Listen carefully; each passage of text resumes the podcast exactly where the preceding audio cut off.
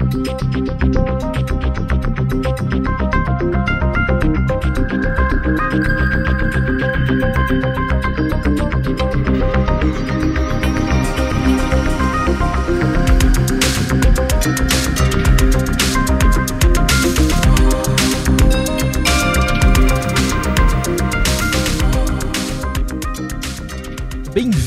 Bem-vindos ao Papo de Trilha, o podcast para quem ama trilhas sonoras. Eu sou Gustavo Camargo.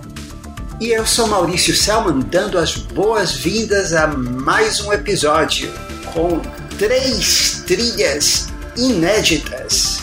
E três trilhas de compositores novos, acho que isso que é legal. A gente vai falar sobre três compositores mais ou menos na mesma faixa etária, novos e que em várias fases de carreira, estão aí aparecendo com trabalhos muito interessantes. A gente vai começar com a trilha do Luca, né, Maurício? O novo filme da Pixar, que saiu no Disney Plus, e depois?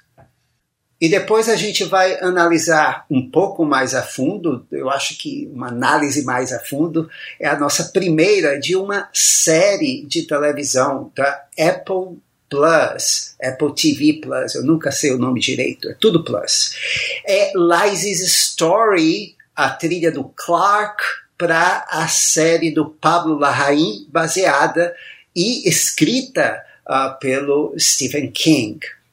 E depois a gente ainda vai dar uma palhinha, um, tocar um dedo de prosa sobre a trilha da Natalie Holt para outra série mas agora de volta para Disney Plus, a Loki, a trilha da Natalie Holt. Exato, Maurício. O foco aí maior então vai ser agora no Luca, que estreou. E já vamos começar falando do compositor do Luca, que é o Dan Romer. Ele é um nova-iorquino de 38 anos, é um compositor então novo, mais novo que o Nicolas Britel, que a gente falou no penúltimo episódio. Ele estreou em trilhas de longas com o filme Indomável Sonhadora, o Beasts of the Southern Wild, de 2012, dirigido pelo Ben Zeitlin, que também compôs a trilha com ele, né, Maurício?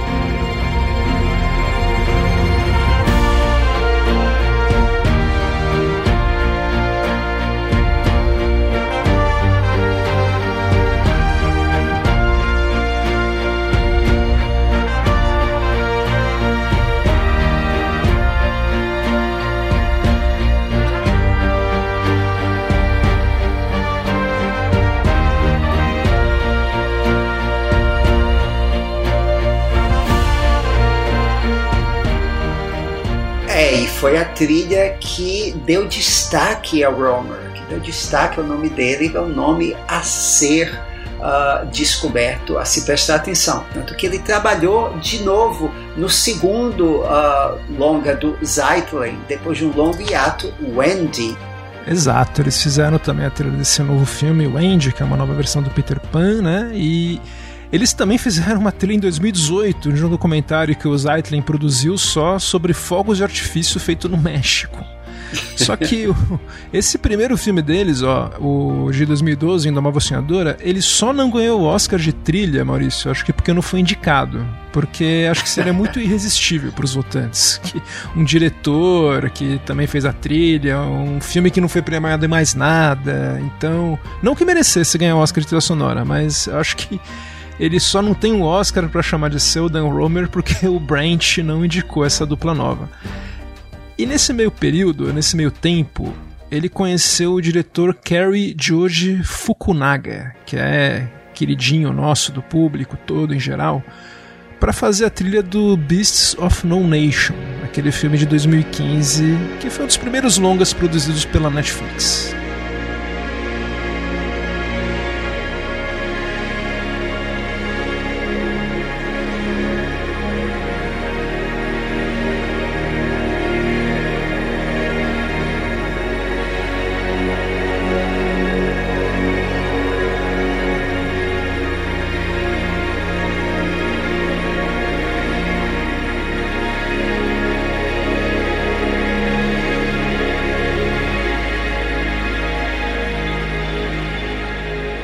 Sobre um sequestro de um menino num país africano fictício. O filme ganhou vários prêmios. Deu uma indicação ao Idris Elba, foi? É, um filme bom tal. E a trilha do, do Romer é funcional. Ele seguiu a parceria com o Kerry Joji Fukunaga numa série Maniac, em 2018.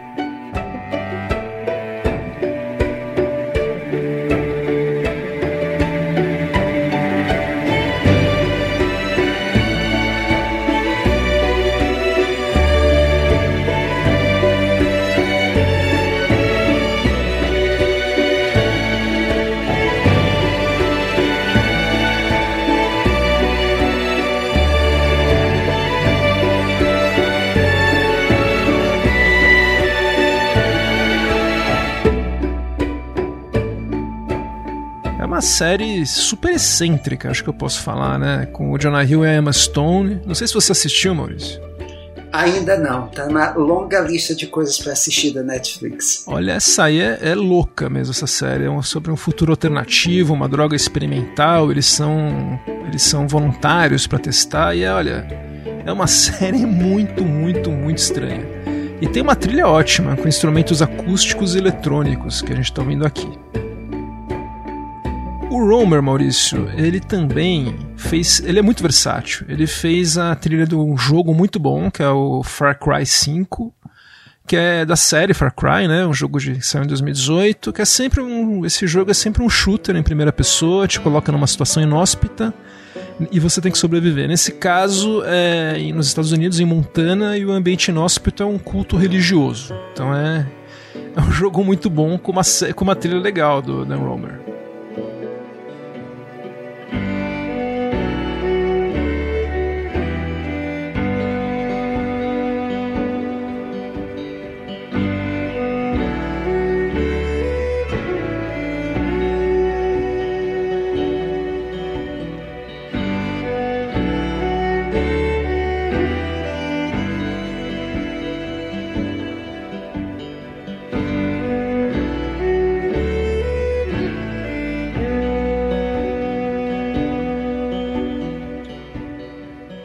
Mas acho que o pessoal que vê TV deve conhecer bastante o trabalho dele de duas séries. Uma de dois, as duas de 2017 é a Atypical, que é também uma série da Netflix, que é uma série cômico-dramática sobre um garoto com um transtorno do espectro do autismo. Já está na quarta temporada.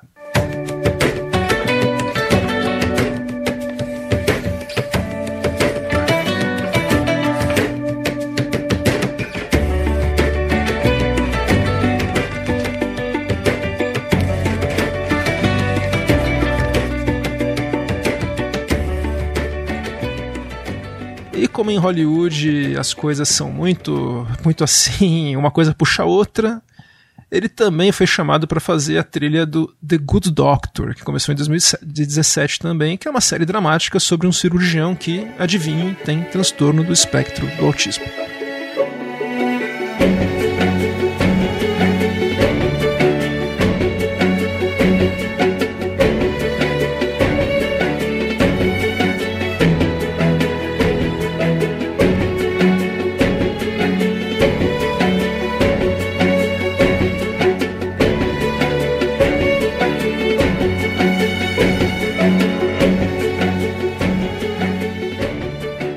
Nesse meio tempo, Maurício, ele também produziu canções, ele é um produtor musical que trabalhou com a Cristina Aguilera, por exemplo, na música Say Something, que ela gravou com a dupla A Great Big World.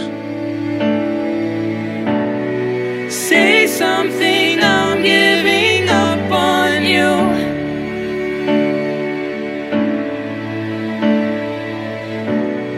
I'm sorry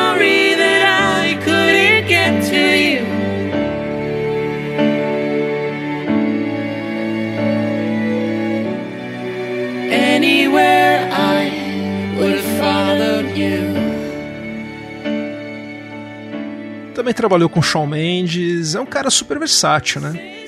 É, ele ia fazer a trilha do 007, que para seguir com o, com o Fukunaga, né, que é o diretor, e ele, assim, tinha tudo, né, para ser um bom compositor para trilha, porque é um cara que sabe fazer canção, sabe fazer, trabalhar no pop, sabe trabalhar no clássico.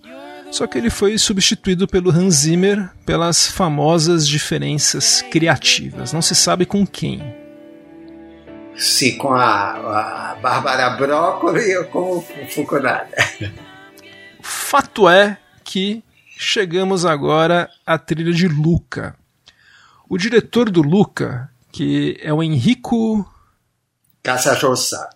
Enrico Casarossa, que trabalha na Pixar há muito tempo e é estreia agora como diretor de longas, ele queria um compositor que não fosse muito do meio, ele queria chamar alguém mais indie e ele gostou do trabalho do, do Homer para as trilhas do, do Ben Zeitlin, Wendy e Indomável Sonhadora. Ele falava que essas trilhas tinham um caráter de crianças brincando, assim, muito forte. Eu concordo.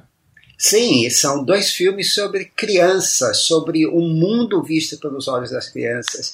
E é o que basicamente é Luca. É provavelmente o filme mais despretensioso da Pixar e um dos, para mim, um dos melhores, justamente por isso.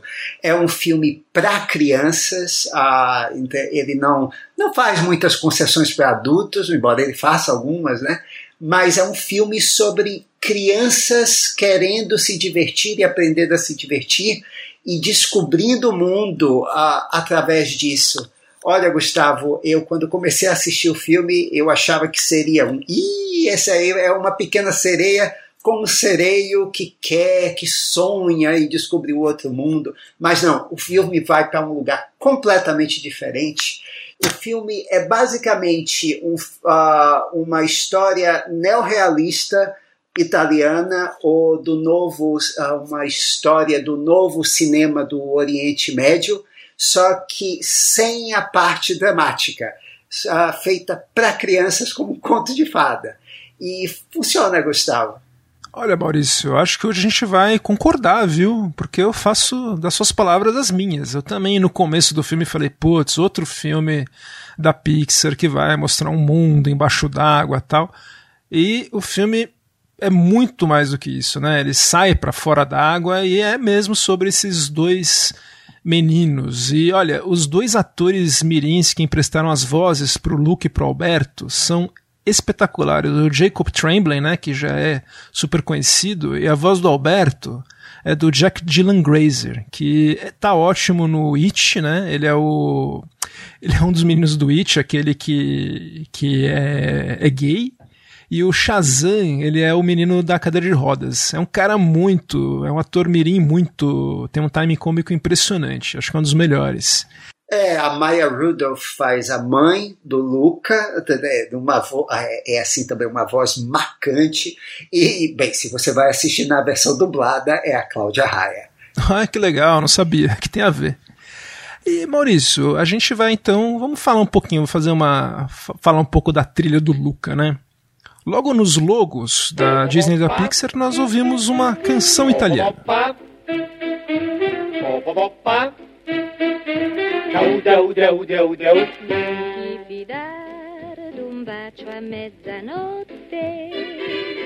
Se c'è la luna non ti fidare, perché perché la luna a mezzanotte está ouvindo aqui a canção Um Bacio a Mezzanotte, cantado pela, pelo quarteto Cetra. Que é uma canção que tem a ver com a história, né? Começa a noite, tem a lua e tá lá um barco, tudo. E já ajuda a entrar no clima, né, de Itália. Eu gostei do uso de canção nesse filme, Maurício.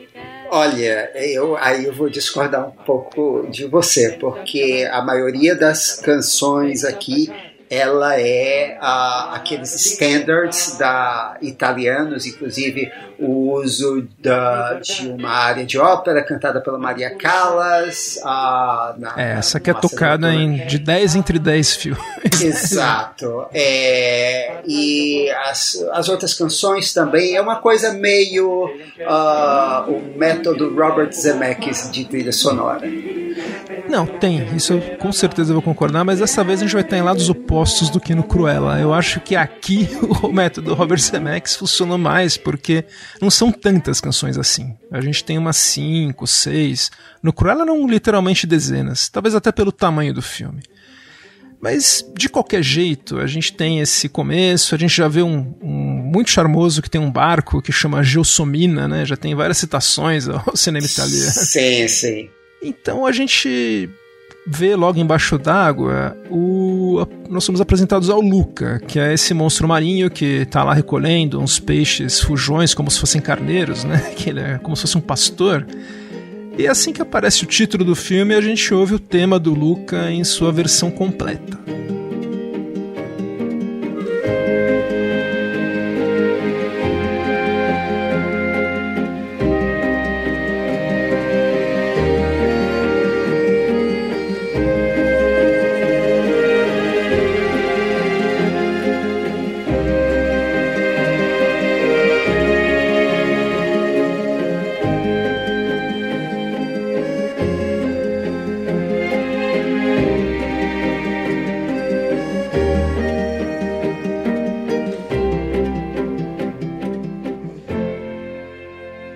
Tema lírico, um tema sonhador. Eu acho bonito, viu, Maurício? Eu gostei do tema do Luca.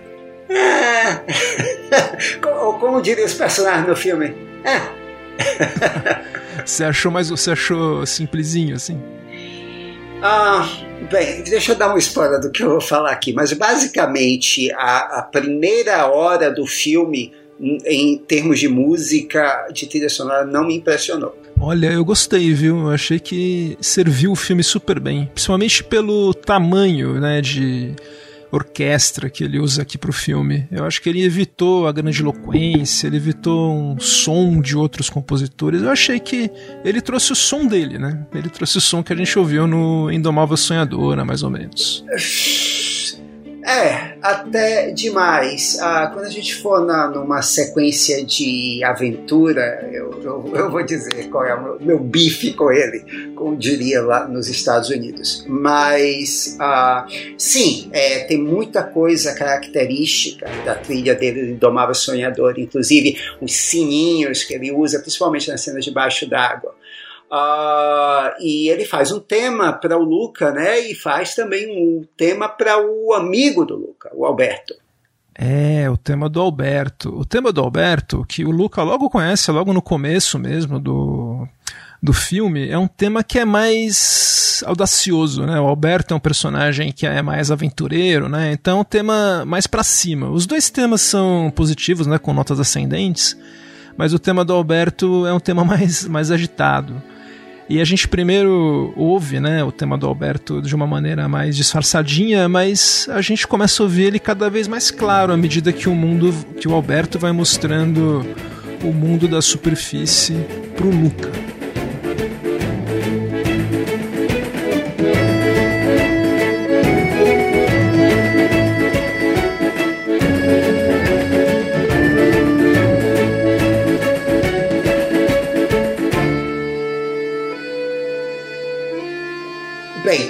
Não achei a trilha ruim ou os temas ruins. Como você disse, uh, não é grandiloquente, serve, mas uh, várias vezes uh, a trilha me tirava do filme, porque o, Rom, o Romer ele, ele sabe eh, escrever temas emocionais, mas uh, como eu disse no começo, esse é um filme menos característico da Pixar especialmente dos mais recentes, no sentido até de que ele é mais cartunesco. Uh, é, ele é engraçado, né? Ele é engraçado e a ação do filme é ação de desenho animado.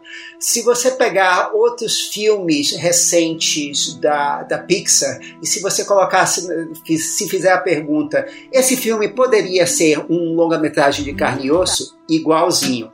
Luca poderia ser um longa-metragem de carne e osso? Seria completamente diferente, porque tem muitos tiques, tropos e características de desenho animado. E quando isso acontece, o Mickey Mouse é importante. E para mim, a maior falha dessa trilha é o Mickey Mouse. Logo no início, quando o Luca, uh, quando a gente é apresentado Alberto, o Alberto, uh, o Luca está lá na, na, cuidando lá da, da do rebanho de peixes da família dele, e aí o Alberto chega por trás no escafandro, nós não sabemos quem é, pode ser uma pessoa, um, um monstro da superfície. E a trilha ela tem que indicar perigo, né? Aquele esquema de Mickey Mouse de pianola do cinema mudo. Mas o, o Romer ele demora, eu acho, cinco segundos depois do, do, do, do escafando de aparecer descendo, é que ele resolve colocar o tema de tensão. E aquilo já, já foi um vácuo na tela, assim, que, me incomodou. Por que diabos ele. Por que ele demorou para fazer isso? E é isso. Logo depois, quando o Alberto mostra ao, uh, ao Luca quando que, eles uh, podem uh, andar, que eles, eles se transformam em humano pela primeira vez quando eles chegam à, à, areia numa praia de uma, de uma ilha lá, uma ilha pequenininha, e, e o Alberto está ensinando o Luca a andar. E a música do Romer era para estar tá é, fazendo uma, uma mímica dos movimentos do Luca, que são engraçadíssimos. E ele não faz nada disso. As notas parecem mais longas do que a, a, o movimento do personagem na tela. Era para aquilo ser um balé. E ele parece que está fazendo música para um outro tipo de filme, para um filme de carne e osso. É isso. Então, Maurício, a gente vai discordar aqui, viu? Porque não me incomodou, achei até legal, achei uma abordagem fresca para um desenho. Achei gostei de não ser tão assim, e ele seguiu, provavelmente com o diretor também, né?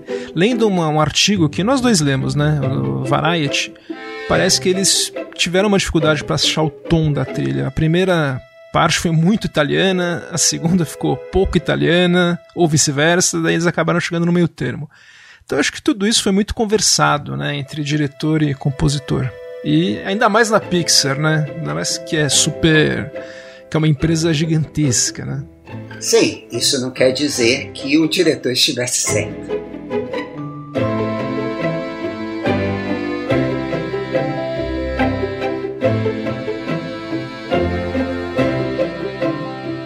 Gosto muito, Maurício, quando a gente tem aquelas cenas do Luca sonhando acordado.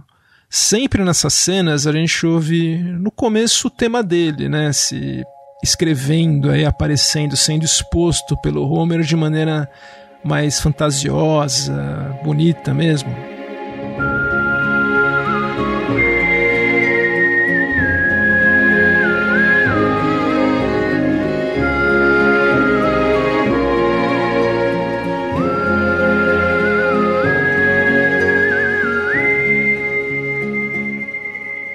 Mas eu vou destacar um, uma cena que eu acho que é um dos melhores usos de trilha do filme, que é quando o Lucas sonha acordado com ele e o Alberto na Vespa. Daí é a primeira vez que no sonho do Luca toca o tema do Alberto.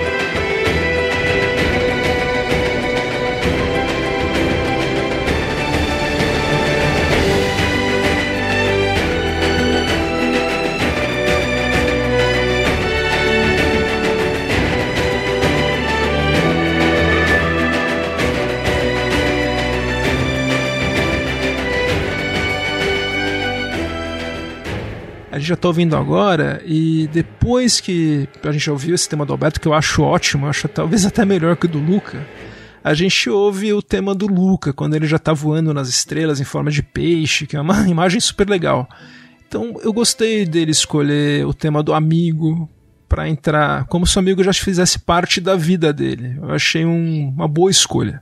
É, para mim, a melhor cena de sonho está mais à frente e para mim é, é, a melhor uh, assim a melhor faixa onde o estilo emocional do Romer ele ele se sai muito melhor.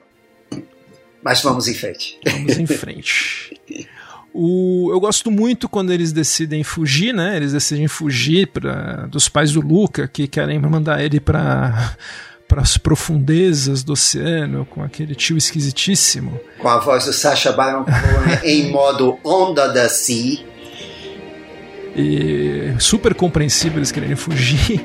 E é uma também outra, uma ótima exposição do tema do Alberto, principalmente quando eles decidem pular as pedras. Eu gosto muito dessa faixa aí também.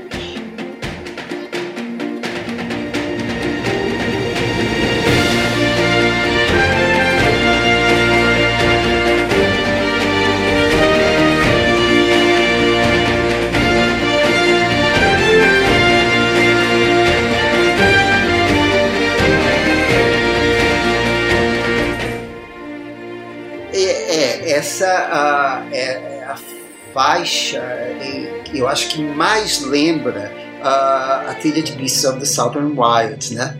Especi especialmente o, uh, o tema final, o tema completo, que é Once There Was a Hush Puppy. É, talvez seja por isso que ele tenha sido escolhido, né, para fazer essa trilha. eu quero igual. Tinha até temp track é, e era Once There Was a Hush Puppy.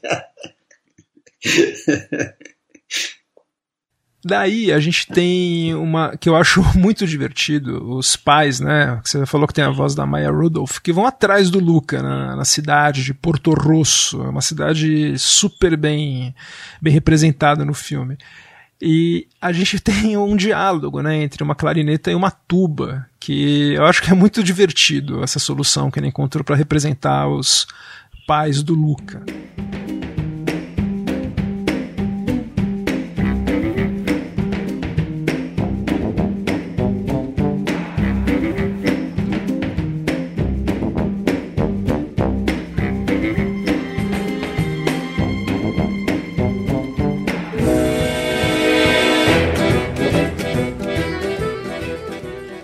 Engraçado isso, né? Porque normalmente são instrumentos que a gente a, associa personagens desajeitados, mas o, os pais do Luca não passam essa impressão no filme. Pelo contrário, é aquela impressão mesmo de pai preocupado.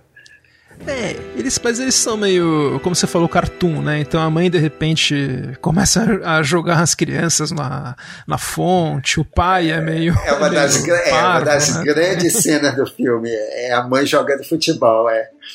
A gente tem também aí já o Luke, eles conhecem uma menina, né? A Julia, que não, não sabe, né? Que eles são monstros marinhos. E tem uma cena muito legal que daí tem um sonho do Luca com a Julia, que ela começa a introduzir astronomia, cidades, conhecimento para o Luca. É, ela fala sobre a escola dela em Gênova, né, que ela tá passando o verão com o pai as férias, mas ela estuda em Gênova. Ela começa a falar das coisas de estudo, de astronomia, e aí o Luca novamente ele começa a sonhar com aquilo, começa a sonhar que ele está voando num, uh, num planador do, Leonardo da Vinci, Entre as Estrelas, e é uma cena, é essa cena que eu estava falando, em que a música emocional do Homer, ela funciona muito bem. Eu acho que eu até escrevi aqui nas minhas anotações, é o melhor uso do tema do Luca, na minha opinião.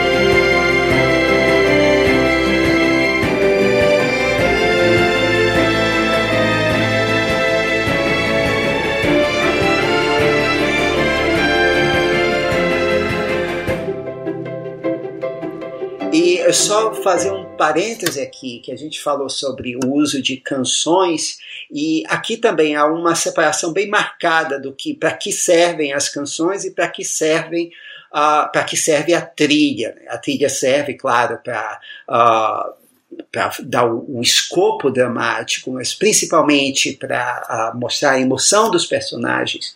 E as canções elas servem para dar a cor do local. Uh, e, ou então em cenas mais engraçadas de montagem, por exemplo. Aí, normalmente em montagens, aquelas montagens engraçadas, o, o diretor ele opta pela, pela música, pelas canções, canções de época, o Casarosa. E eu gosto muito dessa que, bem nessa parte que a gente tá agora, que eles têm que comer, né? Uma das. Eles estão treinando para uma prova tal.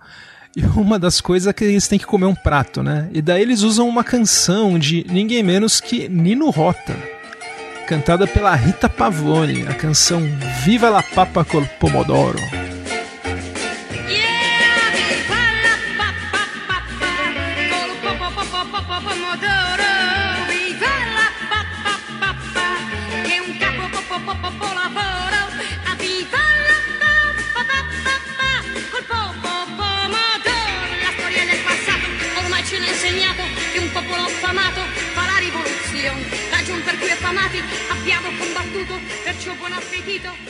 E papa col pomodoro é um prato, nossa, delicioso. Aqueles pratos italianos, sabe? Tipo, de, entre aspas, pratos pobres.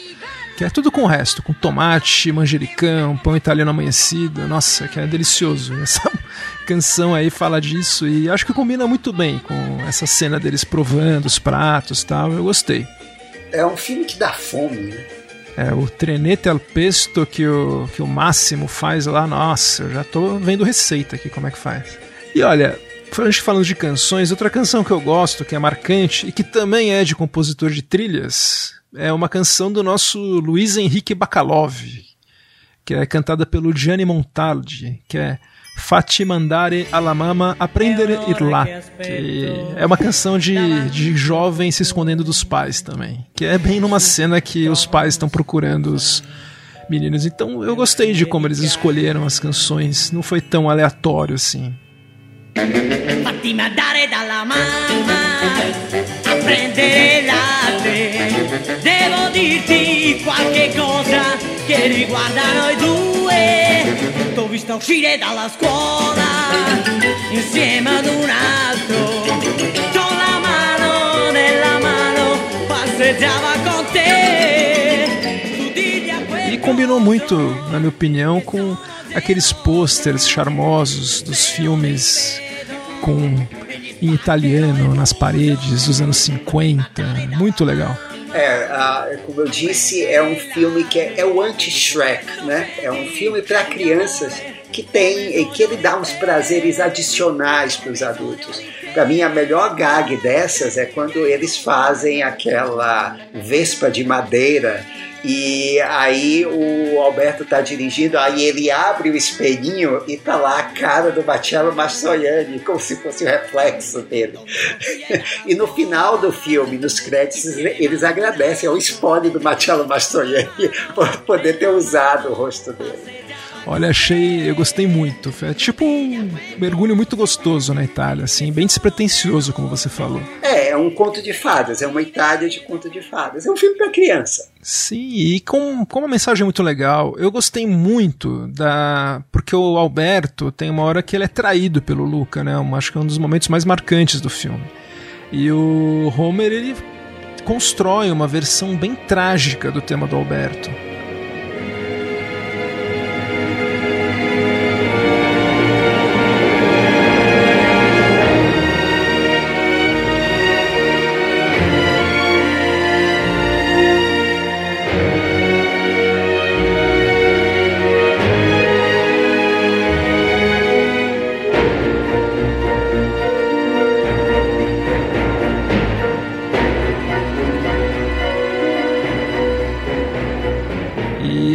Alberto, é o que o Alberto tá sentindo. Ele se sentiu traidíssimo pelo Luca nessa hora e o Luca foi bem escroto mesmo, naquele momento. E saiu, eu gostei de fazer essa. A faixa de Sea Monster. É. Maurício não está muito empolgado com a trilha do Luca.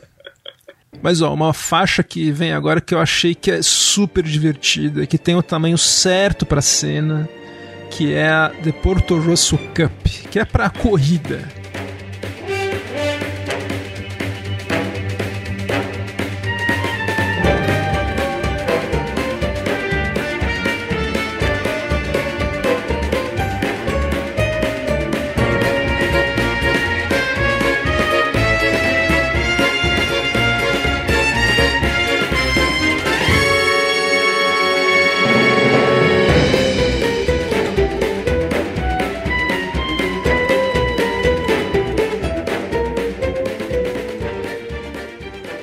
Ok, Gustavo.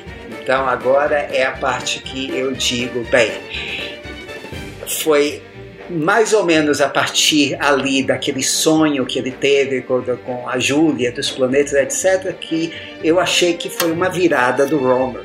E aqui, nessa faixa, é uma faixa longa, uma sequência, eu acho, de sete 8 minutos. 7 minutos, que uh, o Mickey Mouse e a parte emocional, ele se redime do que, de tudo que ele não fez antes. A faixa é perfeita para ser.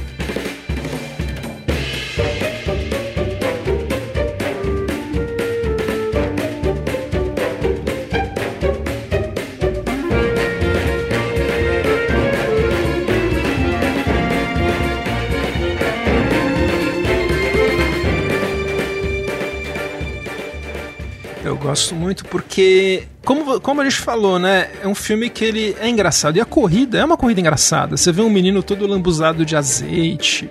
O Luca vai lá no escafandro. É, a menina nada como, do jeito engraçado. E se fosse um compositor que vai lá querer fazer uma faixa de ação bombástica para essa cena, porque essa é a cena de ação do filme, ia acho que ser um erro de cálculo tão grande e ele usa essa lira italiana que toca de um. Assim, é um tema que ele fez só pra essa cena e que funciona muito bem. Tem um tamanho bom de orquestra, sem exagerar. Eu também acho que é uma das melhores faixas do filme. É, e eu acho que é onde dá mais certo no filme o uso da cor local com Sim. o acordeão, com a lira. É, é, aí que ele acerta o tom. Parece que ele passou o filme inteiro tentando, se, é como é, treinando ele também para essa competição no final, e nessa competição ele acerta. É, eu acho que daí pro final só tem faixas boas. Porque já tá bem no final, né? A gente tem uma mensagem muito bacana de, de aceitação do filme. Eu achei, eu achei o filme encantador, Maurício. É. Gostei muito do. E olha, acho que é o filme da Pixar que eu achei mais legal desde o Viva.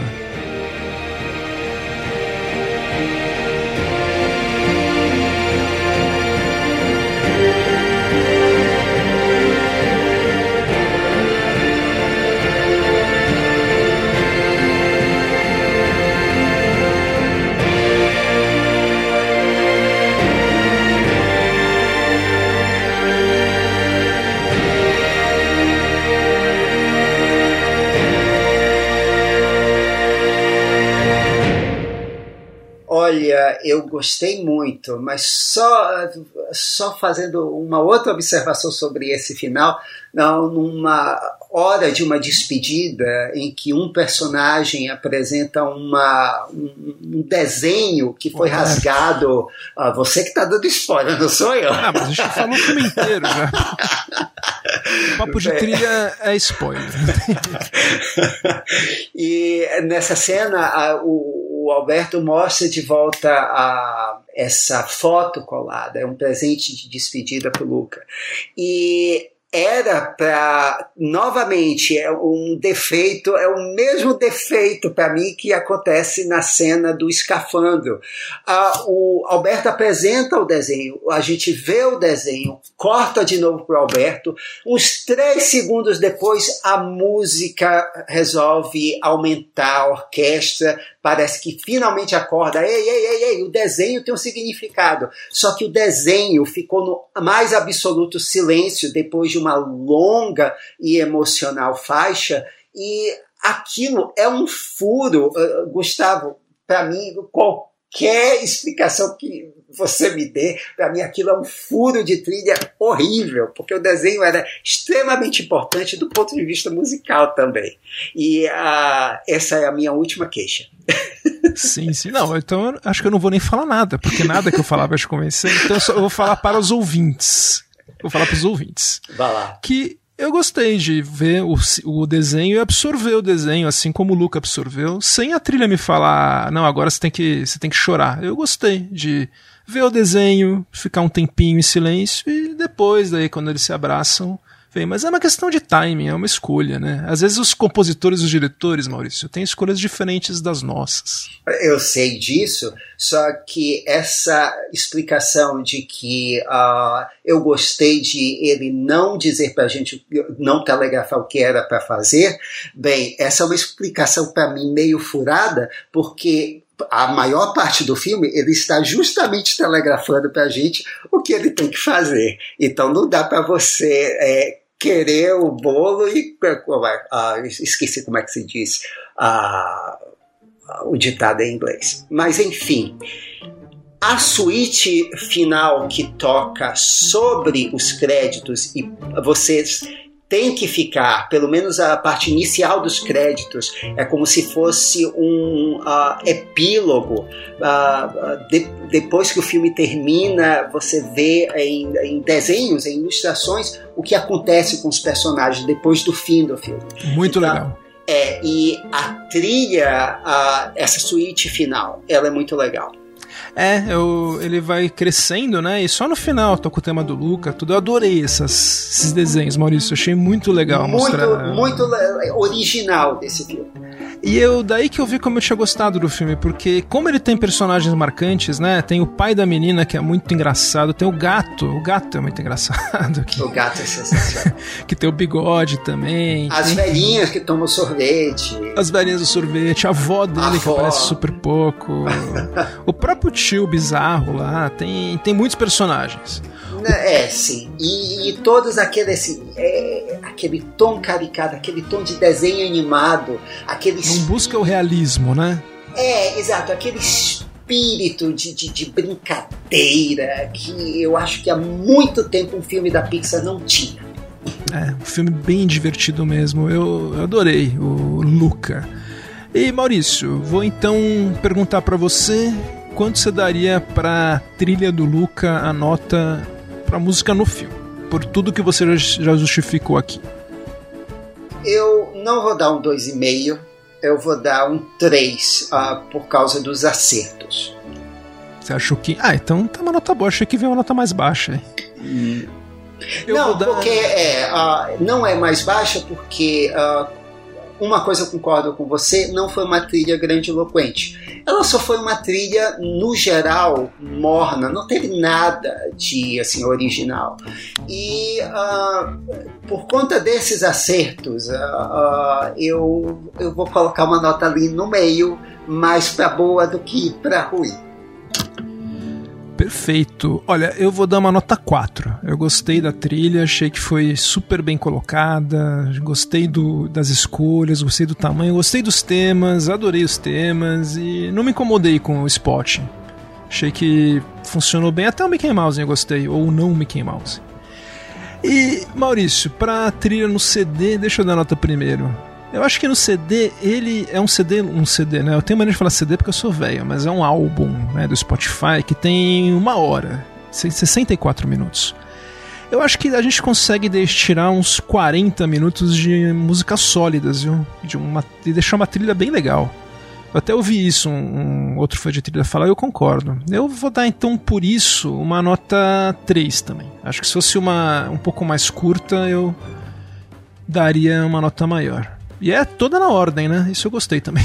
É, ela é na ordem, o que me força a, a, a, a dar pontos à trilha por causa disso, né? Mas, uh, ok, é uma trilha morna. Eu, ok, dois e meio eu ia dar porque se a trilha fosse muito ruim. Essa, além do spot em ser ruim, a trilha ser grande e eloquente. Uh, o que ela não é, uh, vai, tá, vai três também. Então, Maurício, com isso aqui no nosso Excel, né, emprestado do nosso amigo Michel Simões, a trilha do Luca ficou com 3.3. Ficou uma nota boa. É. Você deu uma, você deu uma baixada na, na nota da trilha. É, hoje foi o meu dia de Pedro de Lara. Exato, olha, cumpriu com, olha, com brilhantismo, Maurício.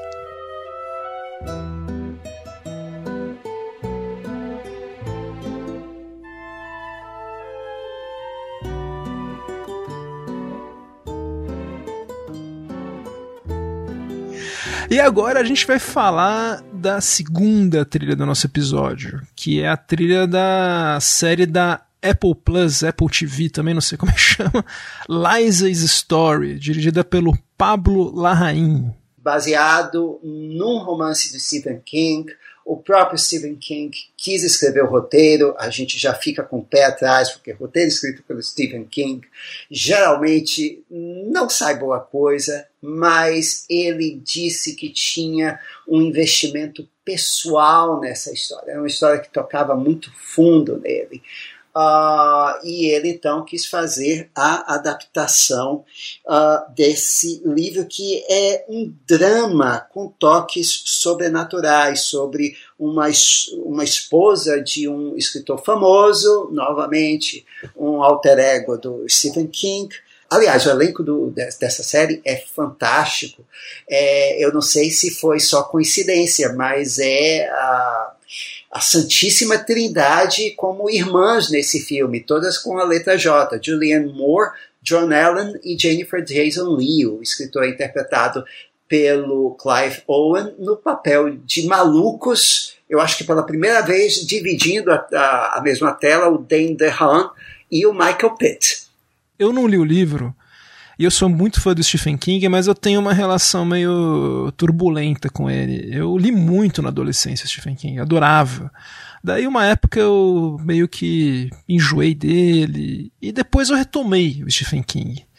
E olha, com todos os defeitos, eu acho que ele é muito verborrágico, eu acho que os livros dele têm um tamanho descomunal, mas é a característica dele e ele consegue amarrar os trabalhos. Eu acho que outros, outros escritores não teriam fôlego.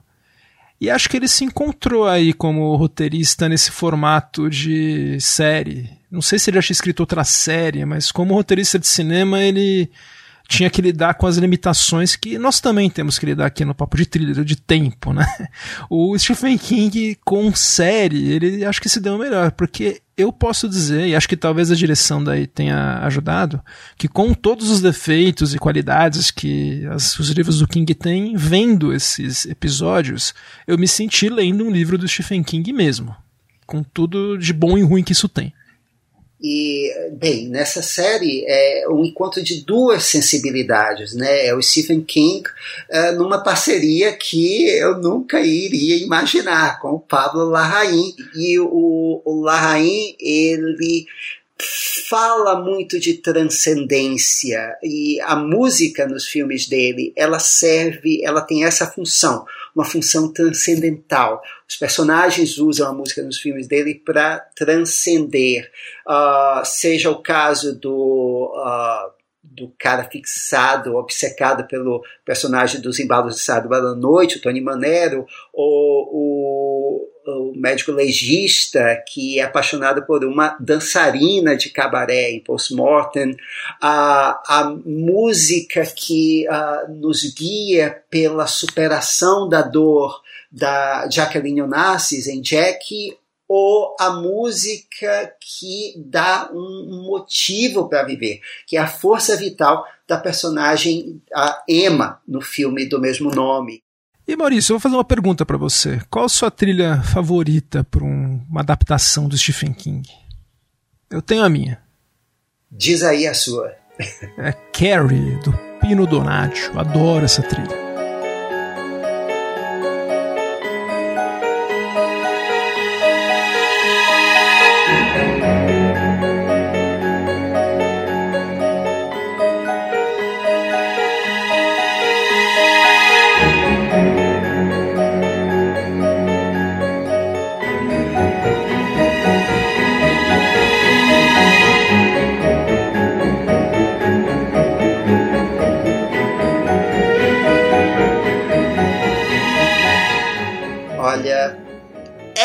não tem jeito. ah, tem, tem outros candidatos, vai. Não, vai. A trilha de uh, um, um, grito. Uh, não, não, Shawshank Redemption. Como é que se chama o filme em português? Um sonho de liberdade do um Thomas sonho Mann. de liberdade. Pronto, é uma trilha bonita, mas nenhuma é tão marcante quanto essa. Nenhuma, nenhuma. E foi a primeira, né? Exato. a primeira adaptação do Stephen King já pois teve é. a grande trilha. Pois é, que marcou. E a, a trilha do Christine é ok. Ah, é, é, mas. Eu gosto muito da trilha do Christine e do John Carpenter.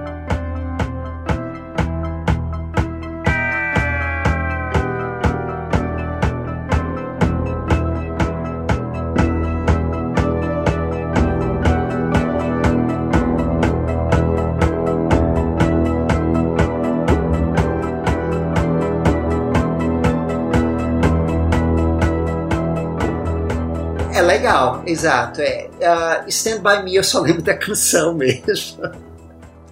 Olha, é legal a trilha que o Michael Kamen fez pra Zona Morta. Olha que o, é, legal. o Dino queria um, um, compositor meio de rock, né? Porque Isso. o Kamen trabalhava. Só que quebrou a cara, porque ele fez uma trilha que talvez o Howard Shore fizesse.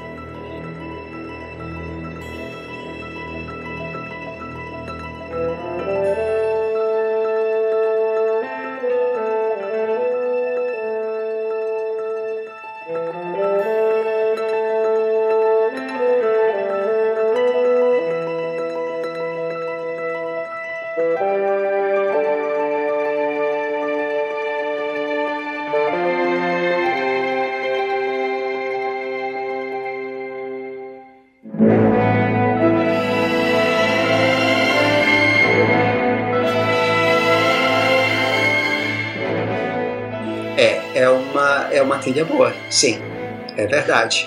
Ah, mas sabe qual que é o compositor de trilhas favorito do Stephen King? Esse eu li num livro. Um dos personagens falou pelo King. É o Thomas Newman. Provavelmente pela, pelo Sim, Sonho de Liberdade. Sonho de Liberdade, exato. Tanto que o King escolheu o Thomas Newman para fazer a trilha daquela série Castle Rock, né, recente, que tem uma trilha, mas também tem uma trilha super anônima do Thomas Newman. pois é. Então, Adiantou muito. É, comparado com o que eu achei genérico do Dan Romer, então Dan Romer é um gênio comparado com essa trilha do, do, do Thomas para Castle Rock. Uma trilha que acho que é do Stephen King que acho que eu gosto e talvez, sei lá, muito pouca gente goste, tanto da trilha quanto do filme, é um filme que eu adoro, mas também é guilty pleasure, eu sei. É o filme O Silver Bullet, A Hora do Lobisomem, de 85.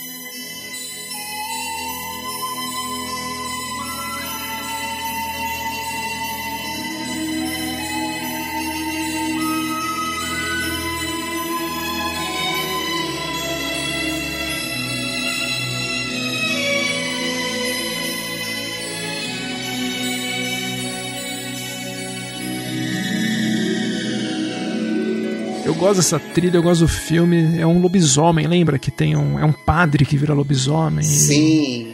Tem uma coisa assustadora que o padre, ele. Por exemplo, ele vai matar uma mulher no começo do filme que era uma mulher que ia fazer um aborto. Isso é uma das coisas, acho que mais assustadoras que eu li do Stephen King. Um padre que é um monstro e que vai atrás das pessoas que se confessam para ele. Eu achei. Eu vi quando era criança e achei.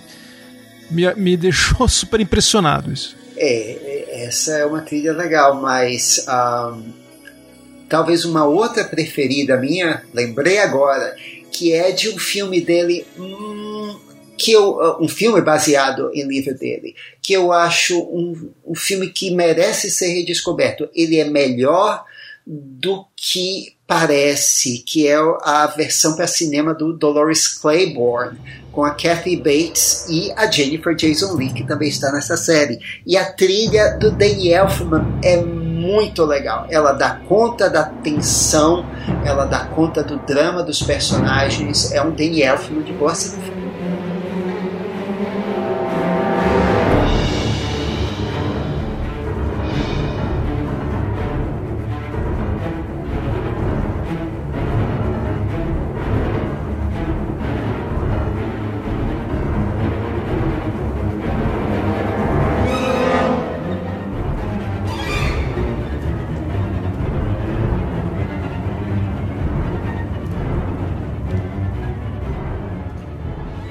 Daniel Elfman dramático. Eu gosto de Daniel Elfman dramático. O King dirigiu um filme, Maurício. Ele dirigiu O Comboio do Terror. Sim! que é um belíssimo guilty pleasure também para ver da risada. que é muito ruim. O diretor de fotografia, Maurício, desse filme é o diretor de fotografia dos filmes do Visconti, né? Então, eu, eu acho muito engraçado ele ter trabalhado com o Luquino Visconti no Comboio do Terror. Tanto que ele acabou ficando cego nesse filme, Armando Nanuzzi teve um acidente e perdeu a visão. Uau! Por esse filme, é, é assim. Mas tem uma trilha do ACDC que os caras nunca lançaram, acredita? É uma trilha super legal que eles fizeram só pro filme. E tem as canções que eles lançaram, que é o Hells Bells e tal, mas a, a trilha em si que eles gravaram nunca foi lançada e pena, viu? Porque é muito legal. Então, ACDC, se estiver ouvindo a gente, lancem a trilha.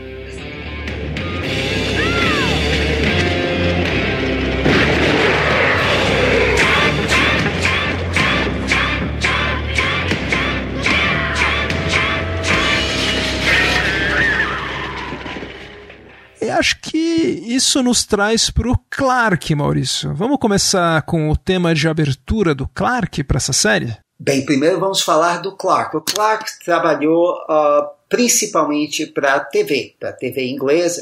Ele fez The Last Panthers. E ele, mas ele também tem experiência com filmes uh, com histórias sobrenatural, de terror. Ele foi compositor de Daniel Isn't Real, um filme uh, indie com o Patrick Schwarzenegger de uh, 2019.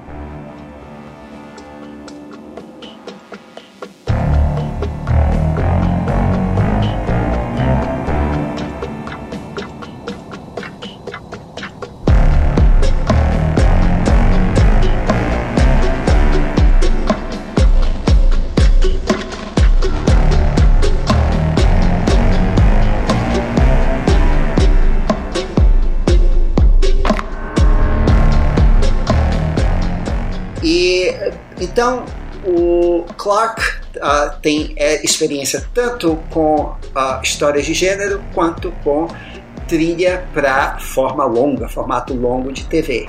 E ele fez uh, para essa história que nós falamos sobre uma esposa que tenta buscar uh, uh, entender os segredos por trás do desaparecimento do marido, uma história que tem muito a ver com água. Água é o elemento chave nessa série, uh, ele faz esse tema.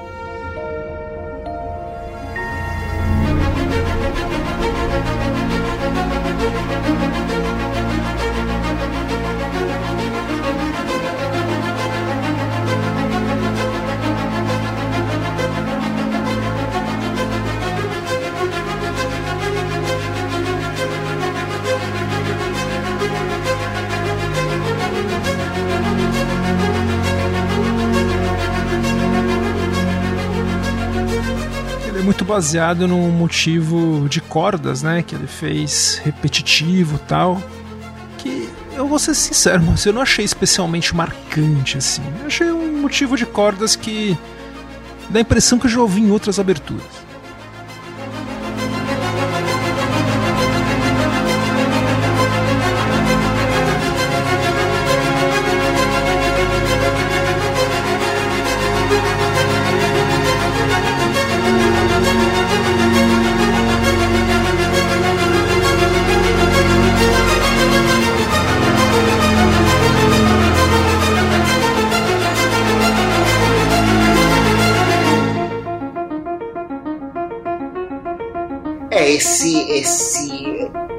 Esquema uh, obsessivo, essa escala de cordas que a gente ouve, uh, ela lembra, por exemplo, The Walking Dead.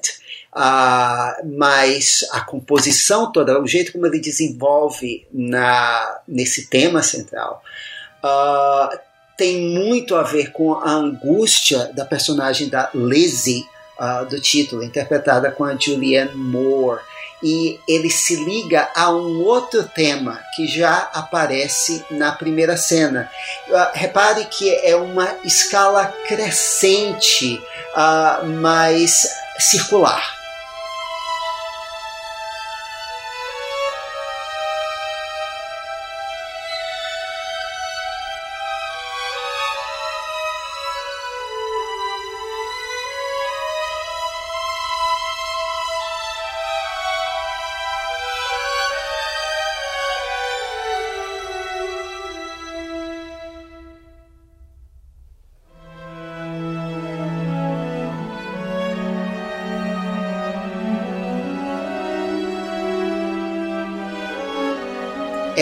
Situação que não se resolve, é como se a, a, a música estivesse sempre voltando ao início, ela fica numa espiral infinita. Um Philip Glass. Exato, e é como a personagem se sente, e é, ele não é o único motivo circular uh, na narrativa.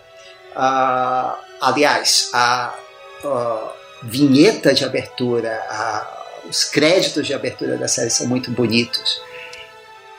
Eu acho que é legal ver esse, essa, esses créditos de abertura depois de saber como é a série. Que no começo eu falei, gente, é sério que vai ser um boneco, um Pinóquio do Clavio e tal. Mas depois que você entra no mundo do Stephen King, que é um mundo totalmente assim, à parte, daí a abertura faz sentido. Conta a história da série, né? É. E a, logo a primeira cena do primeiro episódio você tem um outro motivo circular. Esse é mais insistente na série, que nós vemos a personagem da Julianne Moore no presente, na casa que ela divide com o marido desaparecido. Uh, ela vai nadar na sua piscina. Eu acho aquela piscina maravilhosa, Gustavo. A direção ser... de arte é, a fotografia. Fantástica. É do Guy Hendrick Dias, que é o diretor de arte do Inception. E a fotografia do Darius Condi, também eu acho ah. linda. Não, classe A, A, A essa equipe. Pois é. E uh, quando ela pula na água, a gente já ouve uh, esse tema circular. Só que é uma escala que a gente pensa que ela vai se resolver, mas no final ela decresce. E aí ela fica repetindo, repetindo. Uh, no começo, uh, somente poucos instrumentos, poucas cordas, depois a orquestra toda e um, um pulso incômodo eletrônico, uh, depois que esse pulso vai remeter ao reino imaginário, ao outro lado do espelho d'água, que é um tema recorrente da série.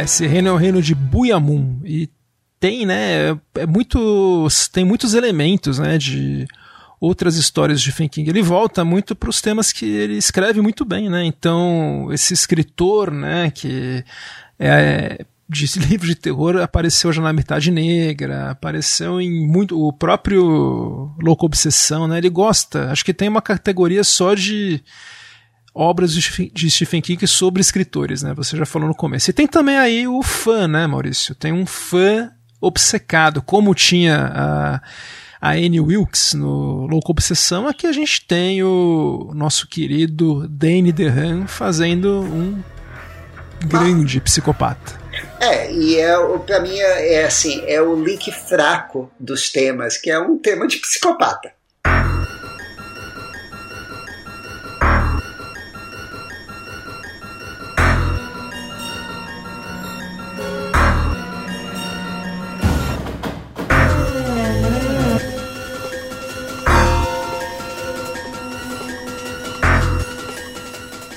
Aquelas cordas dissonantes, aquela coisa, o cara adora um Aécio de papelão, né? Um Clive Owen lá de, de, papelão. Gosta de uma junk food também, ele está sempre comendo. Exato, uma pizza gordurosa que ele pegou ali debaixo do, do viaduto do chá, sei lá. É, é o cara tosco, podre, né? Exato. Então, assim, é Danny DeHaan fazendo papel de maluco, ou seja, típico. Olha, não vi, não li o livro e a gente ainda não viu, tá no episódio 4 ou 5 ainda, mas aposto que ele vai terminar catatônico preso lá no Garoto Espichado, Maurício.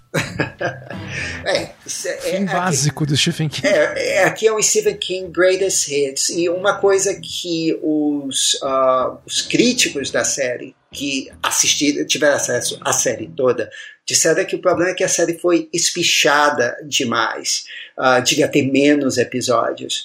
E, mas, por enquanto, dos três episódios que eu assisti, uh, o ritmo uh, meio mais lento, eu acho que ele, bem, ele é ah, eu acredito, não só por causa do roteiro de Stephen King, mas principalmente o, o ritmo que o Larraín imprimiu à história. Isso é, tem a cara do Larraín, porque, ah, acima de tudo, isso não é uma história sobrenatural de Stalker, mas a história de um casamento, a história de um amor e a história sobre memórias de um relacionamento de duas pessoas. Então, isso aqui está naquele meio termo entre o Stephen King sobrenatural e o Stephen King mais mundano. E, uh, e o estilo do Larraín, essa coisa da, da Lizzie tentando se desprender do passado e o passado puxando ela de volta,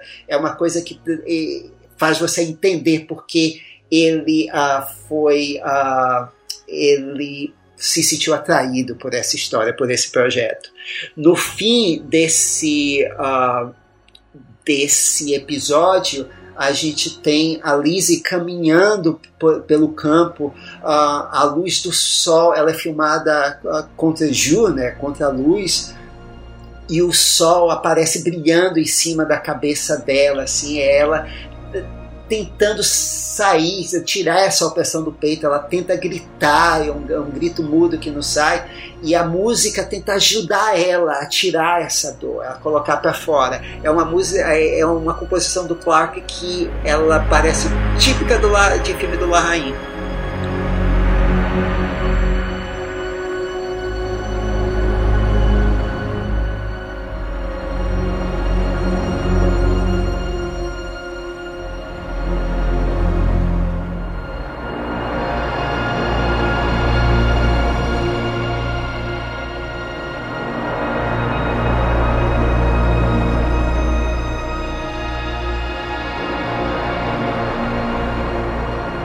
Larraín. que eu achei legal do, desse compositor, do Clark, eu gostei dessa faixa e a trilha ainda não foi lançada. Ela vai ser lançada no dia 25, né? O episódio já vai ter saído.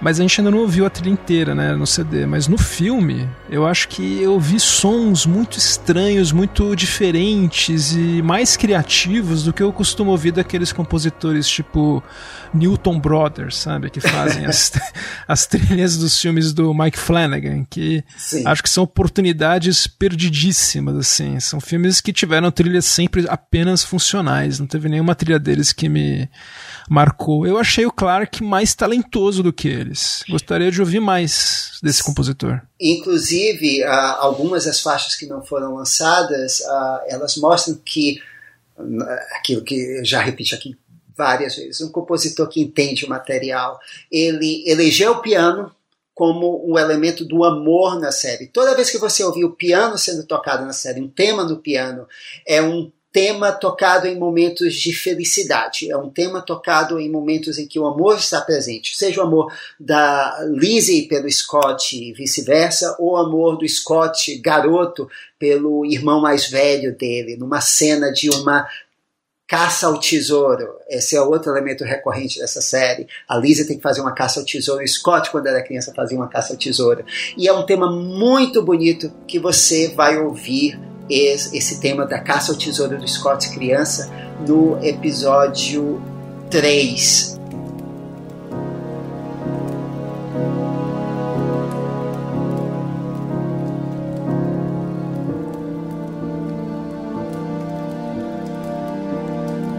Então, uh, o Clark ele, uh, ele estabeleceu elementos, ele estabeleceu uh, instrumentos para cada personagem, cada situação. E como você falou dos sons estranhos, há um coral estranho, um coral eletrônico, né?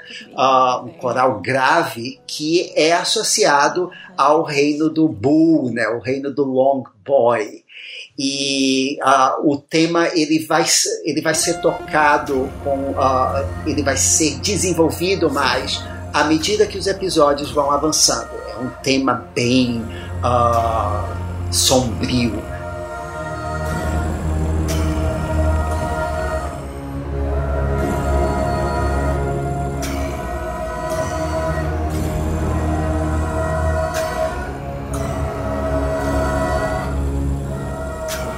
é um tema que fica, não ficaria mal no filme. Não, não, acho que ele a média dele aí de trilha é melhor do que a grande maioria das trilhas de terror que a gente ouve. Eu acho que ele merece um filme sim, e só podia mudar esse nome aí. Só claro que é. É, pois é, é né? Foda. É. Se diferencia um pouco. O tema principal, Maurício, eu achei. A primeira vez que eu vi, eu falei, nossa, outro motivo de violinos, tal, babá, repetitivo, circular, Bernard Herrmann, Felipe Guilherme, babá. Só que daí, depois de ouvir na segunda, no terceiro, eu já assisti o quarto episódio. Aliás, é um ótimo episódio. Assim. Você vai gostar. Eu acho que é, é o melhor até agora. E eu acabei gostando do tema. É aquela coisa de série de TV que você já acostuma com o tema, de ouvir sempre. Eu nunca pulei a, a, abertura. E eu gostei muito no terceiro episódio quando ele usou o tema, quando ela começa uma caça ao tesouro. Achei que foi um grande momento, daí que eu vi que eu gostava do tema. Apesar dele ser, dele ser manjado, funcionou bem.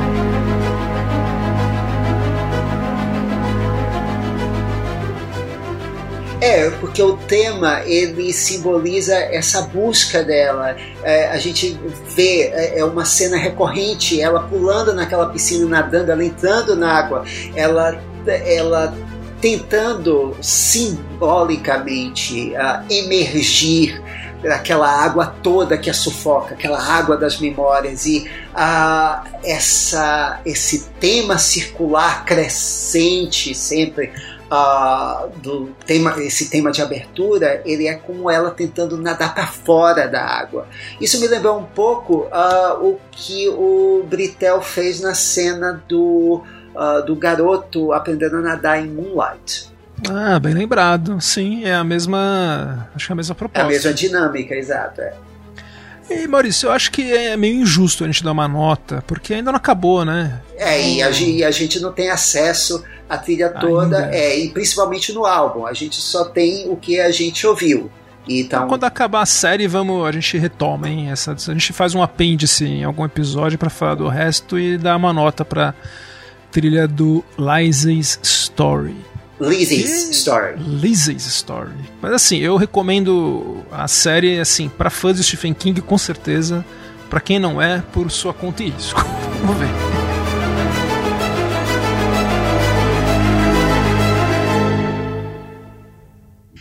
E Maurício, vamos falar então, encerrar, falar mais rapidamente, mas de uma série da Disney Plus que eu gostei bastante, por incrível que pareça. Olha que eu não sou Marvete, nem DCZ, eu não gosto da maioria das coisas da Marvel, mas gostei muito da série Loki.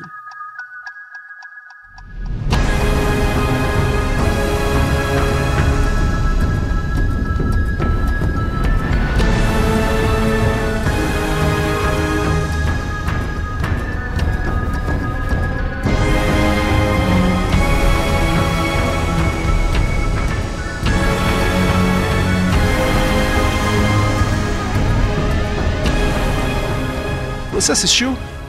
Assisti os dois episódios disponíveis. E, uh, e aí, o que, que você achou? Olha, é uma série que pertence à tradição de séries de viagem no tempo.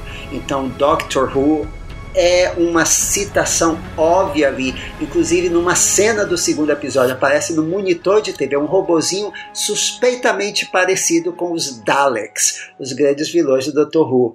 E também uh, uma série recente da uh, distinta concorrência né, da DC, uh, que eu acho que já está na sétima ou oitava temporada, que é uma série de viagens no tempo com super-heróis, uma das melhores séries deslocadas uh, que você não conhece, Legends of Tomorrow. Ela tem na Netflix, é completamente louca, na, manda mitologia para o espaço, não está nem aí. E uh, ah, o Loki pertence a essa tradição, com um pouco de Brasil filme, né?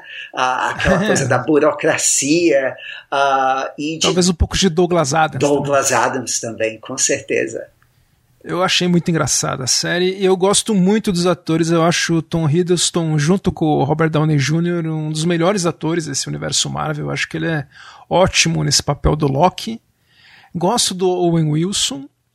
E eu gosto muito da trilha que eu ouvi até agora dessa compositora, a Natalie Holt. Sim, vamos falar de Natalie Holt. É mais uma compositora britânica da TV inglesa. Ela já foi indicada ao Grammy por um trabalho de época, Victoria, mas ela já fez também uma minissérie de espionagem de 2014, Gustavo, se você não assistiu, com a Maggie Gyllenhaal, The Honorable Woman, é muito legal.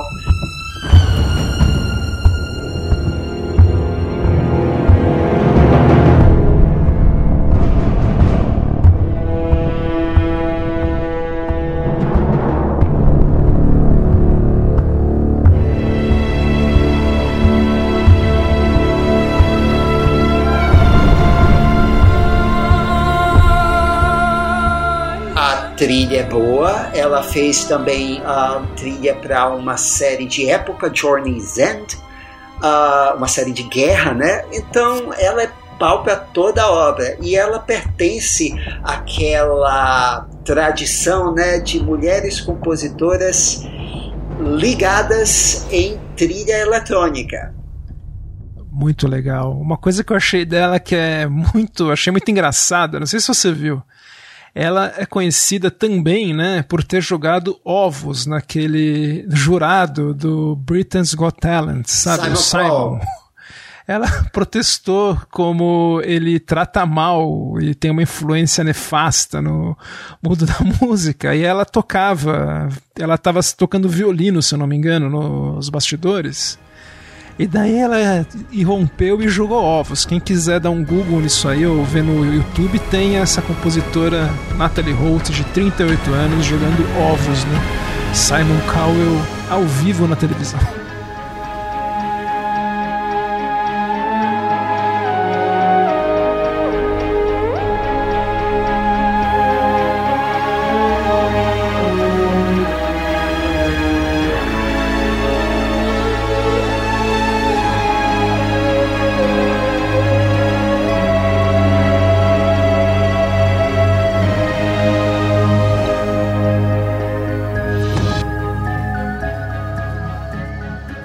seja, ela tem muita personalidade. E personalidade é o que a gente pode falar que tem nessa trilha, né? Que trabalho, Gustavo, que trabalho. É uma bela de uma trilha eletrônica. E aqui eu acho que ela faz uma homenagem consciente, ela também, ao Doctor Who. Ah, eu tenho certeza. Oh, mas tem o som, né? No meio da, do tema, né? De que a gente ouve que é o tema principal, a gente ouve aquele instrumento eletrônico que uma compositora, né, foi responsável e o Ron Grainer, né, que é o que recebeu o crédito do Pois Doctor é. Não foi isso? Exato. A gente falou isso no nosso episódio de compositoras mulheres, né? E aí ela recebe o crédito, tá? E ela fazendo esse, esse trabalho muito legal. Ela achou o tom, né? Ela achou um tom certo. É, é um, tom uh, meio jocoso, né? E, mas é aquele tom meio Doctor Who, de, de trilha de aventura, só que é um som eletrônico uh, meio antiquado. Não é? É um som retrô, exatamente como as instalações da. Como é o nome lá da agência? É Time Watch Agency, uma coisa assim. É, eu acho TVA. que a gente, é, a gente tem que falar mais ou menos um pouquinho só uma sinopse da história. O, o Loki vai parar, ele é julgado e condenado por um, uh, pelos Timekeepers, é uma ordem de gente que controla o fluxo temporal. O Loki estava lá e foi um dos criminosos que tentou é, quebrar o fluxo temporal que poderia provocar o fim de tudo. E aí um dos agentes dessa, dessa organização, ele, o Mobius, o Mobius uh, que é um personagem dos quadrinhos da Marvel, mas completamente diferente aqui na série, interpretado pelo Owen Wilson, o que assim é perfeito. E tá ótimo no papel. Tá ótimo. E ele resolve pedir ao Loki para uh, ajudá-los a capturar o pior variante, que é como eles chamam esses criminosos do tempo, que eles uh, têm enfrentado, que têm matado, inclusive, os uh, funcionários, os agentes. os agentes dele.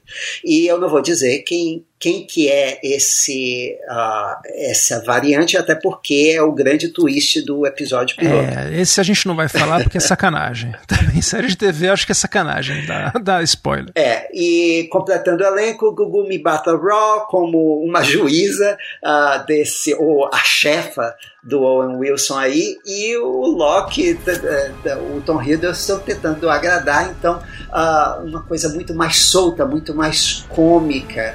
E ela, como eu disse, ela usa o, o instrumentos eletrônicos, um som bem mais antiquado.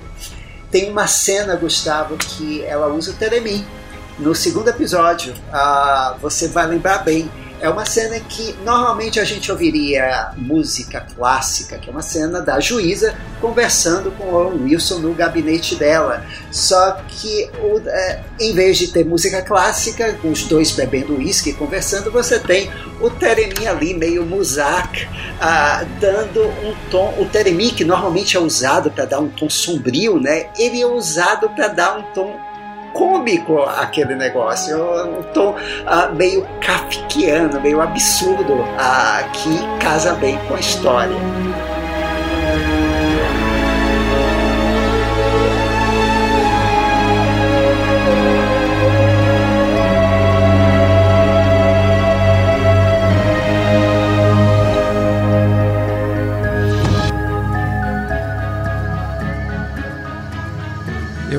Essa cena eu lembro muito bem, foi uma das que me chamou atenção também. E assim, acho que foi uma dose de personalidade tão bem-vinda para esse universo Marvel, né? Que tantas trilhas anônimas, né? Teve algumas que foram muito legais, tipo a do, do Homem-Formiga, é legal, do Christoph Beck, eu gosto. Eu também. O, te, o tema dos Avengers é legal, da Ana Silvestre, acho que se. Que ela, ela faz uma citação logo no início do primeiro episódio. É uma citaçãozinha muito rápida. É, que começa a série de uma cena, né, do, do universo dos Vingadores, que daí que começa tudo. Aliás, deixa eu só falar uma coisa, da, a diga, gente falou diga. de vinhetas, e a gente, como a gente fez muita gozação com o tema da vinheta de abertura da Marvel, uh, no primeiro episódio é um tema dela, e é um tema misterioso, sombrio, bem legal, né, porque ele, ele tem um tom de mistério que atiça a curiosidade do espectador.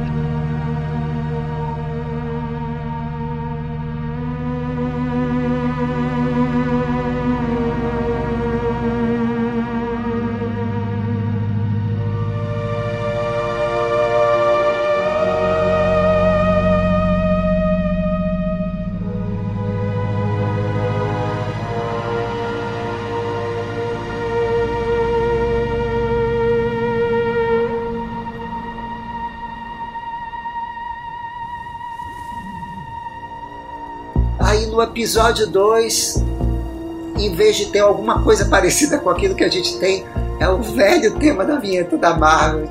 Nossa, que queda de qualidade.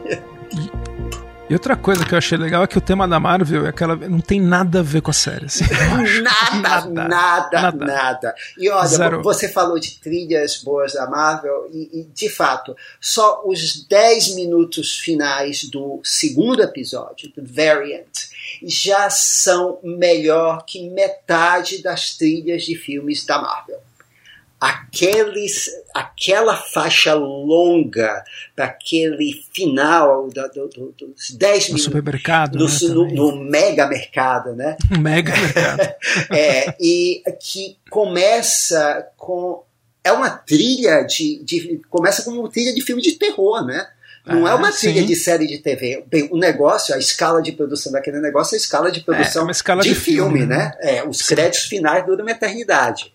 Mas uh, ela começa só com notas bem espaçadas que elas acabam tornando a tensão ainda maior, ela vai alongando o tempo, vai deixando a coisa mais tensa ainda. E aquilo, ela só vai desenvolver aquelas notas uh, num, num tempo mais rápido no final como uma batida de coração e uma batida de coração acelerada.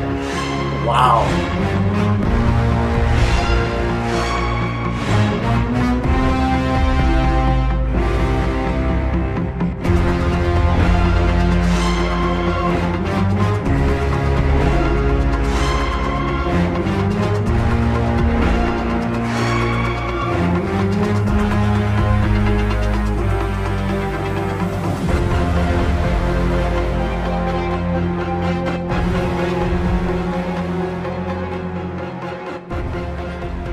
Gostei muito e gostaria muito de ver a Natalie Holt fazendo outros trabalhos, outros filmes. Espero que ela vá parar nos filmes da Marvel. Olha o, o Shang-Chi aí, que é o filme da Marvel de porradaria asiática, tá aí clamando por uma trilha diferente, original. Sim, sim. Quem sim. será que eles vão chamar para fazer essa trilha? Sim, é, ah, é, e vale a pena mencionar que não, uh, não é só a Natalie Holt a única mulher no comando aqui, a própria diretora. A diretora. É, a, a, própria diretora da série, que é a Kate Herron, que uh, já fez também Sex Education da, uh, da Netflix. Ela já, que é muito engraçada essa série, muito, muito legal.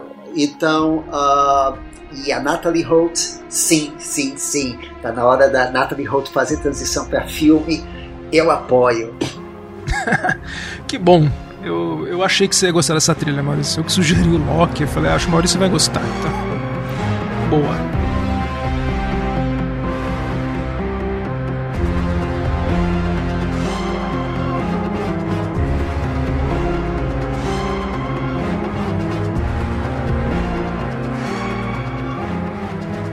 Maurício, falamos bastante de três séries, né? Agora a gente vai falar sobre um, um, apêndice que a gente vai fazer, que é quase. Vai ser. Lógico que vai ser mais rápido, mas vai ser uma parte 2 do James Horner, né? Que nós tivemos tantos pedidos de ouvintes. É, lembrando que apêndice é uma coisa que é facilmente extirpada.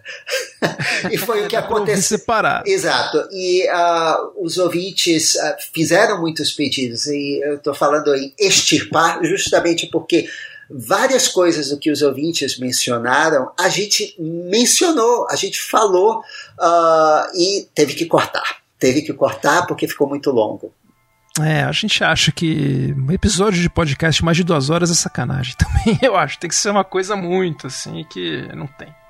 Olha, então vamos começar. O, ó, o Ricardo Rocha, que é o do excelente podcast Última Sessão, ele falou: Olha, o, o Gasparzinho ficou de fora? Como assim?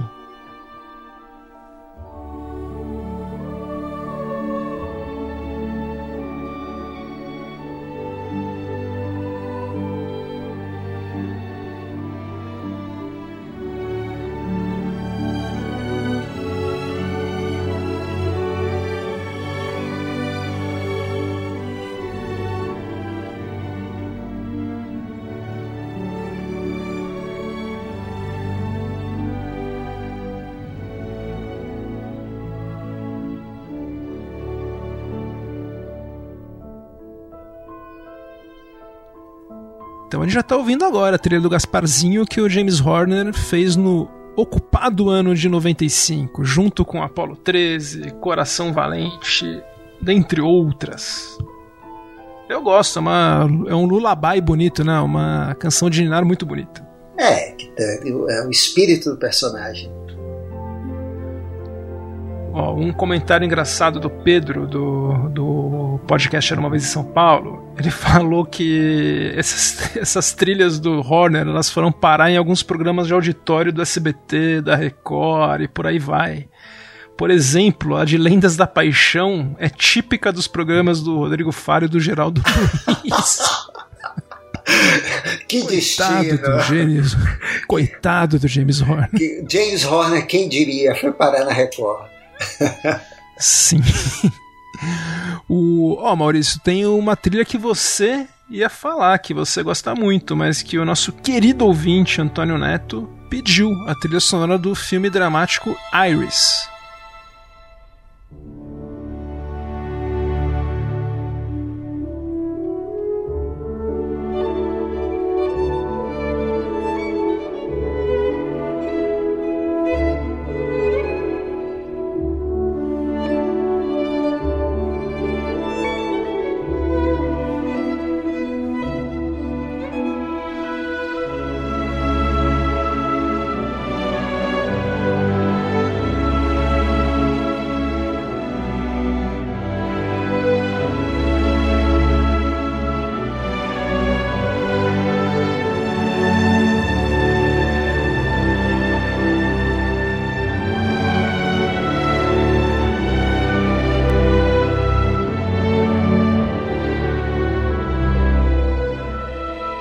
Pois é, Antônio, essa trilha chegou a fazer a minha lista final. Ela estava lá, mas uh, quando eu ouvi de novo Spitfire Grill, eu disse: infelizmente eu vou ter que mudar. Mas uh, é uma trilha muito legal, sim. É, eu, eu também adoro Spitfire Grill, mas essa do Iris eu lembro. Eu lembro que eu fiquei muito impressionado no filme que tem cenas da Judy Dench embaixo d'água, assim, nadando. Eu achei muito. muito bom. Gustavo, a Shelley Winters nadou, porque a Judy Dench não poderia. Verdade, estilo Poseidon, a Shelley Winters detonou. Super atleta. Ó, uma trilha que o nosso querido ouvinte e colaborador aqui do nosso episódio de Filmes no Ar sentiu falta, o Carlos Quintão, é do desenho do Don Bluth Em Busca do Vale Encantado.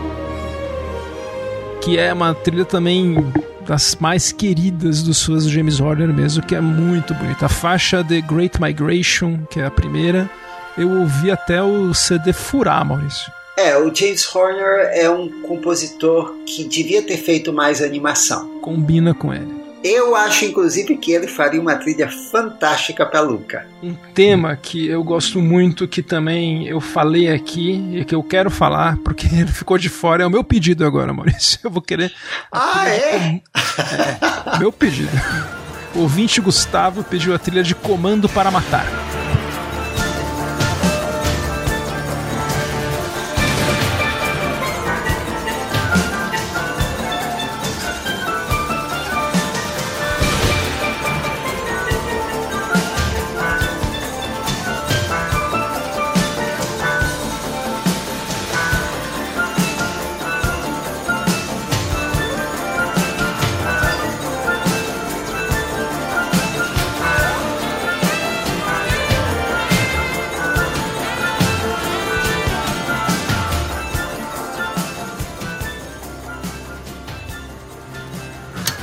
Uma vez eu fiz um pedido e você disse: não, pedido da gente não pode.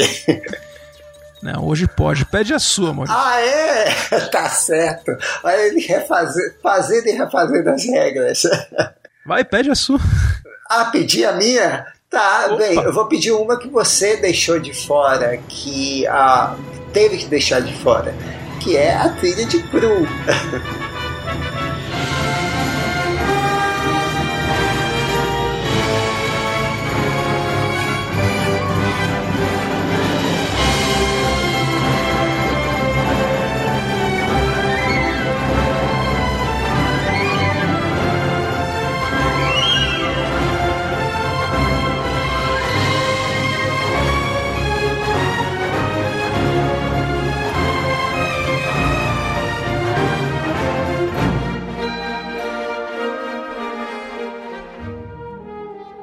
Muito bem escolhida. É uma das, melhor, é uma das piores imitações de Star Wars. É assim, é uma das piores direções de arte que eu já vi na minha, em todos os tempos. Um filme caríssimo, mas que tem uma belíssima trilha do James Horner.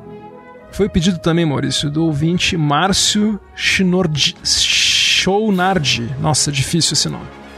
Mas que ele falou: Nossa, será que me distraí não ouvi vocês falarem da trilha do Cru? Pois é, Márcio, agora está falado.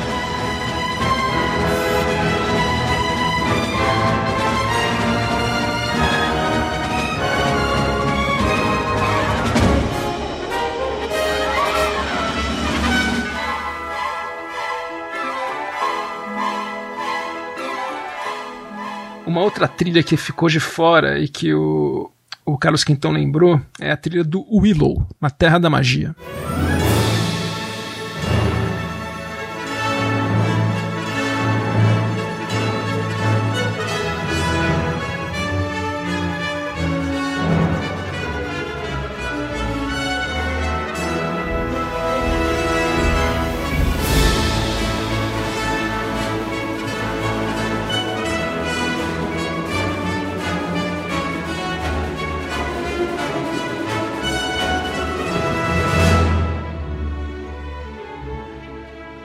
Eu falei no episódio, foi a primeira trilha do James Horner que eu, que eu tive contato. Foi a primeira vez que eu vi, e até falei, mas ficou fora da montagem, que quando eu vi essa, esse tema, né, eu fui buscar na revista 7 quem tinha feito a trilha e vi lá o nome no quadrinho amarelo, Música, dois pontos, James Horner. Daí que eu guardei o nome dele. É uma outra trilha que o Quintão mencionou e que é uma trilha seminal do Horner para um filme menor, mas que ele mesmo copiaria uh, depois, é a trilha para Mighty Joe Young, a refilmagem de Mighty Joe Young, chamada aqui O Poderoso Joe.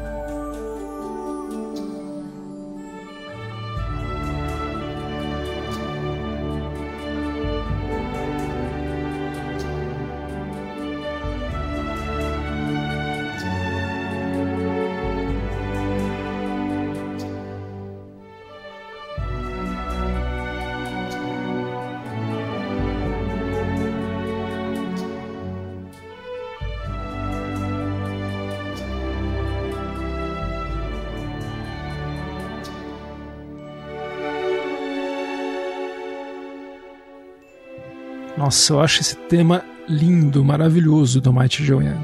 Lindo.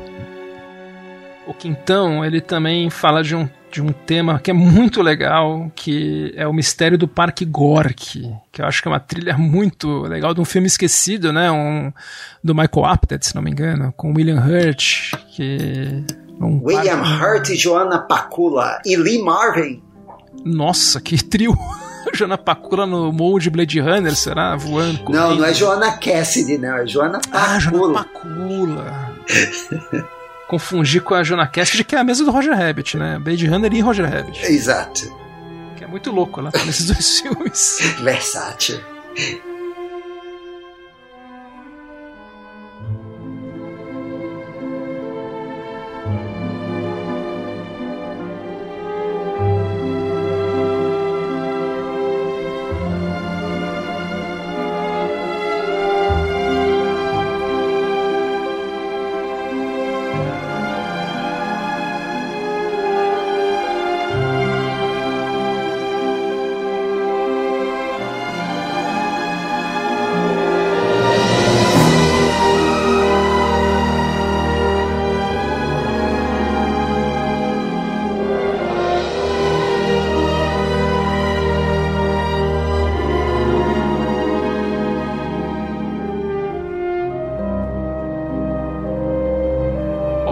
Outra trilha que o que o Quintão lembrou é do filme, um dos últimos filmes do do Horner. Foi pro filme que ele fez justamente pro Jean-Jacques Annaud, o diretor do Nome da Rosa, que ele colaborou outras vezes pro filme Espírito de Lobo. Olha que tema lindo.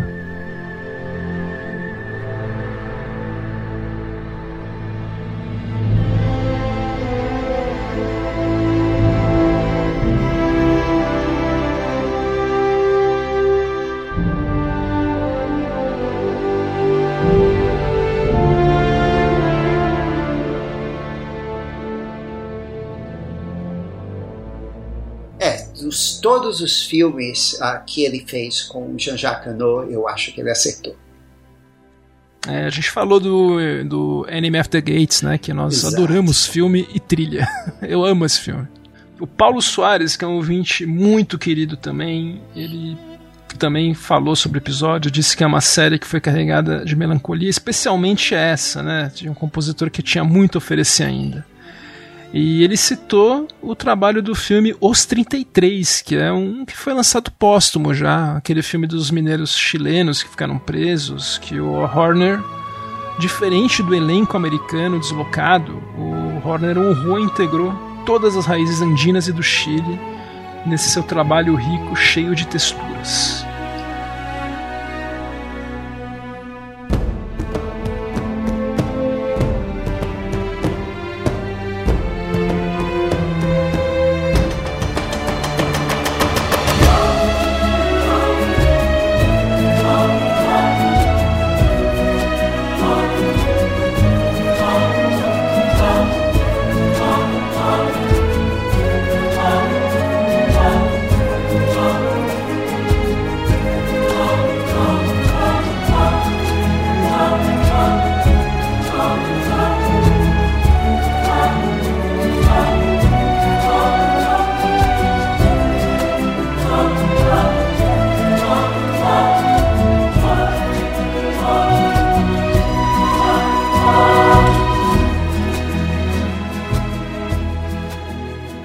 A gente chegou a mencionar a trilha, né? Ah, mas infelizmente ficou só nisso. A gente ah, sempre confia nos ouvintes para nos lembrarem. É.